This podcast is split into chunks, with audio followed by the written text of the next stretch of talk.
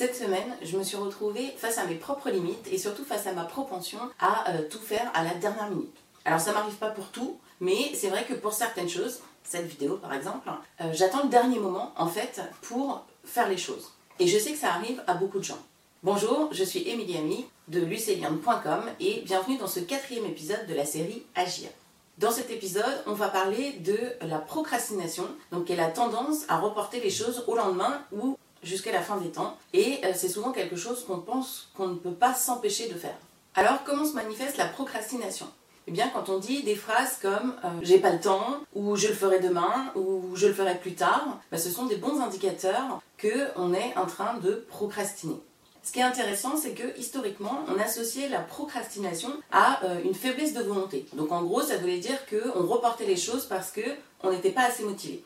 Or, c'est complètement faux, parce que des études ont largement prouvé que euh, c'est pas parce que on n'est pas motivé qu'on procrastine, parce qu'on procrastine même sur des choses qui nous tiennent vraiment à cœur. Alors évidemment, sur les choses qu'on n'a pas vraiment envie de faire, là c'est sûr, on a encore plus tendance à procrastiner. Alors si c'est pas lié à la motivation, pourquoi est-ce qu'on procrastine? Et bien en fait, comme pour beaucoup de choses où on ne passe pas à l'action, ben, c'est lié à nos peurs. Nos peurs, ça peut être par exemple la peur de l'inconnu. Est-ce que je saurais faire cette action? Ça peut être la peur de l'échec. Ou alors la peur du regard des autres. Qu'est-ce que les autres vont penser de moi? Mais avant d'aller plus loin, c'est important de bien faire la différence entre les deux types de procrastination. Donc il y a la procrastination face à une tâche pour laquelle on a une échéance. Et donc là, ici, on va appeler ça la procrastination actionnable. Et il y a aussi la procrastination face à des actions ou des devoirs, entre guillemets, qu'on doit faire mais pour lesquels on n'a pas de date butoir. Et ici, moi, je vais appeler ça la procrastination non actionnable. Alors oui, c'est un mot qui n'existe pas, vous ne le trouverez pas dans le dictionnaire, mais voilà, je le trouvais bien, donc j'ai décidé de le mettre. Alors, parlons d'abord de la procrastination actionnable, parce que c'est celle qu'on repère le plus facilement au quotidien. C'est quand on a une action à mener à bien et pour laquelle on a une échéance, que ce soit deux jours ou trois mois, et en fait on attend le dernier moment pour commencer notre action. Le résultat, c'est qu'au final, bah, vous avez mené à bien l'action, mais pendant tout le temps où vous avez procrastiné, vous avez culpabilisé, vous vous êtes engueulé vous-même parce que vous ne faisiez rien. Et bah, à la dernière minute, qu'est-ce que vous avez fait? Vous avez cravaché un grand coup bah, pour tenir l'échéance. Le point positif, c'est que vous avez mené l'action à bien. Donc la procrastination ne vous a pas empêché d'agir, elle a juste retardé le moment où vous avez commencé à agir. Le point négatif, c'est que, entre-temps, euh, vous avez quand même eu des grands moments d'angoisse et de culpabilité pour finir dans les temps. Donc la procrastination actionnable, en fait, elle occasionne principalement de l'inconfort et du stress. Parce qu'au final, l'action est faite, ricrac, mais faite. Alors pour vous rassurer, la procrastination, ça touche quasiment tout le monde, à quelques exceptions près. Et on va voir qu'il y a quatre modes de fonctionnement quand on a une action à faire, que ce soit une corvée ou quelque chose qu'on a envie de faire. Quand on a une action à faire avec une échéance, on peut agir de différentes façons. Et ce qui est intéressant, c'est que on n'a pas un mode de fonctionnement unique. Donc dans ces quatre modes de fonctionnement, il y en a sûrement certains que vous avez déjà expérimentés pour certaines actions, et puis comme moi, pour d'autres, vous vous trouvez dans un autre mode de fonctionnement. Je précise que cette idée, enfin en tout cas cette représentation graphique des modes de fonctionnement de la procrastination, c'est pas une idée qui vient de moi, je l'ai hum, entendue en fait dans la conférence TED de Tim Urban sur euh, Inside the Mind of a Master Procrastinator. Donc c'est une vidéo très intéressante et je vous encourage à aller la regarder si vous le voulez. Donc le premier mode de fonctionnement, c'est le bon élève. Donc c'est quelqu'un qui, en fait, gère bien sa charge de travail et l'augmente au fur et à mesure qu'il se rapproche de l'échéance. Par exemple, pour moi, c'est un mode de fonctionnement que j'avais souvent quand j'étais encore salarié et que j'avais un dossier à rendre. Donc au fur et à mesure, j'augmentais la charge pour, le jour de l'échéance, avoir finalisé le dossier. Le deuxième mode de fonctionnement, c'est le roi de l'organisation. Donc ça, c'est une personne qui est tellement organisée qu'en fait, elle arrive à lisser de manière homogène sa charge de travail du moment où l'action est décidée au moment où on arrive à l'échéance ou encore plus fort, qui est capable de s'atteler à la tâche et de la finaliser largement avant d'arriver à la date butoir. Donc ça clairement pour moi c'est pas un de mes modes de fonctionnement habituels. Les quelques rares fois où je me trouve dans ce mode-là, c'est euh, pour des choses type euh, gros rangement de printemps. Donc là j'ai décidé qu'il fallait faire place nette et je m'y mets tout de suite. Mais c'est pas mon mode habituel. Le troisième mode de fonctionnement c'est celui que j'appelle l'épileptique. Donc étant moi-même une grande procrastinatrice, c'est un mode que je connais bien et donc, si je prends l'exemple de cette vidéo, en fait, qu'est-ce qui se passe? J'ai une semaine pour préparer la vidéo et bah, tout d'un coup, je décide par exemple le lundi de me dire Ah oui, là, j'y m'y mets à fond.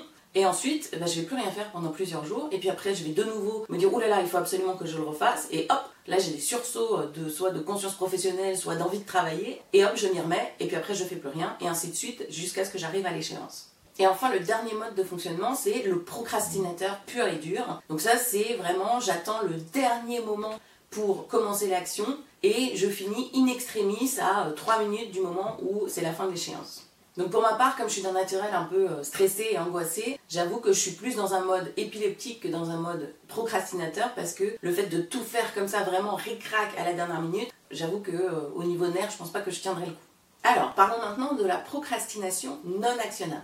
Donc ça, elle est euh, plus difficilement identifiable et elle est plus insidieuse dans le sens où elle touche vraiment des actions qui sont importantes pour nous, vraiment des choses qui nous touchent, ou alors des devoirs que l'on peut s'imposer, qu'on ait envie de les faire ou pas. La principale différence avec la procrastination actionnable, c'est que ici il n'y a pas d'échéance connue, il n'y a pas de date limite pour faire l'action, et ça, ça engendre un effet, on va dire, un peu euh, d'étalement dans le temps, qui fait que finalement on se retrouve quasiment à jamais faire les choses.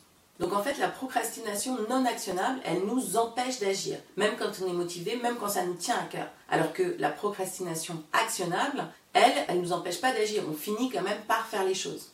Alors concrètement, qu'est-ce qu'on peut faire pour lutter contre notre tendance naturelle à procrastiner? Pour ce qui est de la procrastination actionnable, si jusqu'à présent vous avez réussi à bien fonctionner comme ça, que vous avez quand même mené à bien vos actions et que vous avez obtenu les résultats que vous souhaitiez, je suis pas sûre qu'il y ait vraiment des actions correctrices à mettre en place. Finalement, pourquoi changer? En fait, il s'agit plutôt de diminuer l'inconfort et le stress qui est généré pendant toute la période où vous n'avez pas commencé l'action et vous vous dites Ah, mais je devrais être en train de le faire, etc. Parce que ce qui est intéressant en fait dans le fait d'être un procrastinateur, d'attendre la dernière minute pour faire les choses, c'est que finalement vous vous connaissez quand même très bien parce que vous êtes capable d'estimer quel est le dernier moment possible pour commencer pour quand même réussir à finir l'action dans les temps. Donc ça veut dire que vous êtes capable de bien estimer la charge de travail et votre capacité de travail pendant un laps de temps très court.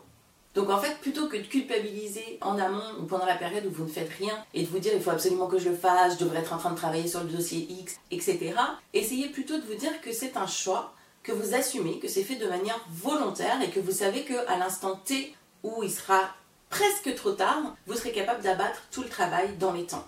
Si jamais vous n'arrivez pas à vous raisonner, on va dire, de cette manière-là, et donc à vivre un peu sereinement la période de procrastination, vous pouvez essayer de changer de mode de fonctionnement. C'est-à-dire que si comme moi, selon les actions, vous êtes plutôt épileptique, euh, bon élève, procrastinateur, etc., essayez de trouver, on va dire, les, les actions pour lesquelles vous êtes plutôt en mode bon élève ou en mode roi de l'organisation et identifier ce qui fait que vous êtes dans ce mode-là pour ces actions-là. Alors peut-être que c'est lié au type d'action que vous faites, peut-être que c'est lié à la raison, peut-être que c'est lié au fait de, de, le faire pour quelqu'un d'autre, etc. Et ensuite essayer de transposer ces critères sur les actions où d'habitude vous êtes plutôt dans un mode épileptique ou procrastinateur. Donc en fait là, ça va nécessiter de votre part un peu de faire un autodiagnostic de comment vous réagissez sur quel mode, pourquoi et pour quel type d'action. Et ensuite d'essayer de transposer, on va dire, les mauvais modes sur des bons modes pour que vous soyez plus serein pendant euh, la période de procrastination ou tout simplement réduire complètement la, la période de procrastination. En revanche, pour la procrastination non actionnable, là c'est vraiment essentiel que vous changiez votre façon de faire pour essayer bah, de ne pas passer à côté des choses qui sont importantes pour vous ou des choses que vous devez faire. Donc plutôt que de faire le grand écart aujourd'hui en vous disant bah ok je me fixe des objectifs et pour toutes les actions où il n'y a pas d'échéance et ben je commence maintenant et je m'y mets tout de suite, ce qui me paraît assez peu réaliste, moi je vous propose plutôt de faire un premier pas dans la bonne direction et pour ça d'essayer de transformer ce qui correspond à des actions de procrastination non actionnable en procrastination actionnable. Concrètement ça veut dire mettre une échéance sur ces actions pour que cette nouvelle contrainte, cette date butoir vous oblige à passer à l'action. Donc la première étape pour ça, c'est de prendre un engagement vis-à-vis de vous-même et de déterminer une date butoir pour ces actions-là. Alors évidemment, une date butoir qui soit réaliste hein, par rapport à la charge de travail liée à l'action. L'idéal, c'est même de fixer cet engagement par écrit, c'est-à-dire dire bah, voilà l'action à laquelle je m'engage, à quelle échéance je l'aurai terminée, et surtout, pour nourrir un peu la motivation, pourquoi est-ce que je veux mettre en place cette action. Donc pour ma part, c'est bien une première étape pour moi, mais c'est pas suffisant. Parce que moi, quand je me fixe moi-même une échéance, on va dire que je, m'arrange entre moi et mon cerveau et finalement je finis quand même par reporter l'action. Donc c'est pas suffisant pour moi. Donc dans ces cas-là, moi ce que je vous suggère, c'est d'ajouter une contrainte externe. Et pour ça, ajouter une contrainte externe, eh bien, il suffit tout simplement d'en parler publiquement, de dire votre engagement publiquement. Alors, c'est pas euh, un engagement où vous allez devoir passer à la télé et en parler à toute la France, mais déjà en parler à votre famille et à vos amis, c'est un premier pas et c'est un premier engagement. Et en plus, comptez sur eux pour vous relancer à l'échéance et dire alors qu'est-ce qui s'est passé, c'est quoi le résultat, ou même pour se renseigner sur vos progrès tout au long de l'action. Et enfin, troisième étape, alors ça c'est pour ceux qui sont vraiment au plus haut niveau de procrastination, vous pouvez rajouter en fait des sanctions en cas de non-respect de l'échéance. Parce que c'est vrai que dans beaucoup de livres de développement personnel, on parle souvent de se récompenser quand on a atteint un objectif, mené à bien une action, etc. Mais en fait, les études en psychologie ont montré que certes, l'être humain est sensible à la récompense, mais qu'il est aussi beaucoup plus sensible à la sanction. Parce que le cerveau humain est fait pour, certes, rechercher le plaisir, mais surtout, encore plus, pour éviter la douleur. Donc évidemment, pour ne pas procrastiner, je ne vous conseille pas de vous auto-flageller si jamais vous ne tenez pas votre date butoir, mais je vous conseille de fixer une sanction. évidemment, en appliquant l'étape 1 et l'étape 2, c'est-à-dire de prendre l'engagement à titre personnel et publiquement d'appliquer cette sanction en cas de non-respect de l'échéance. Donc, des exemples de sanctions, qu'est-ce que ça pourrait être? Ça pourrait être, par exemple, de ne pas partir pour ce week-end en amoureux que vous aviez prévu peut-être dans 3 mois et là, croyez-moi, votre conjoint sera euh, vraiment impliqué euh, dans le fait de que vous respectiez votre échéance si jamais bah, la sanction a un impact sur lui ou sur elle. Une autre idée, ça peut être bah, par exemple de se dire, eh ben, ok, si je respecte pas la date butoir, je prendrai en charge toutes les tâches ménagères pendant un mois ou, allez, soyons plus sympas, peut-être une semaine, deux semaines. Et vous pouvez même rendre ça ludique et euh, faire un pacte avec vos enfants en disant bah, si je respecte pas l'échéance pour cette action que je devais mener à bien pour dans deux mois, trois mois, etc. Proposez à vos enfants de bénéficier d'une journée yes. Et en fait, c'est une journée où vous devez dire oui à tout ce qu'ils vous demandent. Et croyez-moi, c'est une vraie motivation, je pense, de ne pas être à la merci de ses enfants et de devoir leur répondre oui à tout pendant un jour. Je vous laisse en tout cas faire preuve de créativité sur des sanctions possibles et euh, surtout bah, n'hésitez pas à solliciter vos proches, je suis sûre qu'ils seront eux aussi très novateurs dans les propositions qu'ils pourront vous faire. Pour limiter la procrastination, et vous aider à atteindre vos objectifs, vous pouvez télécharger la fiche outil Fixer ses objectifs dont le lien se trouve dans la description de l'épisode ou vous pouvez aller directement sur le site www.lucelian.com/blog. Si vous avez aimé l'épisode, ben, n'hésitez pas à mettre un j'aime et à vous abonner au podcast pour être prévenu de tous les prochains épisodes. Maintenant, c'est à vous de jouer. Essayez les techniques qui ont été proposées durant l'épisode et surtout, rappelez-vous, procrastiner du moment que vous avez atteint l'objectif, c'est OK. À la semaine prochaine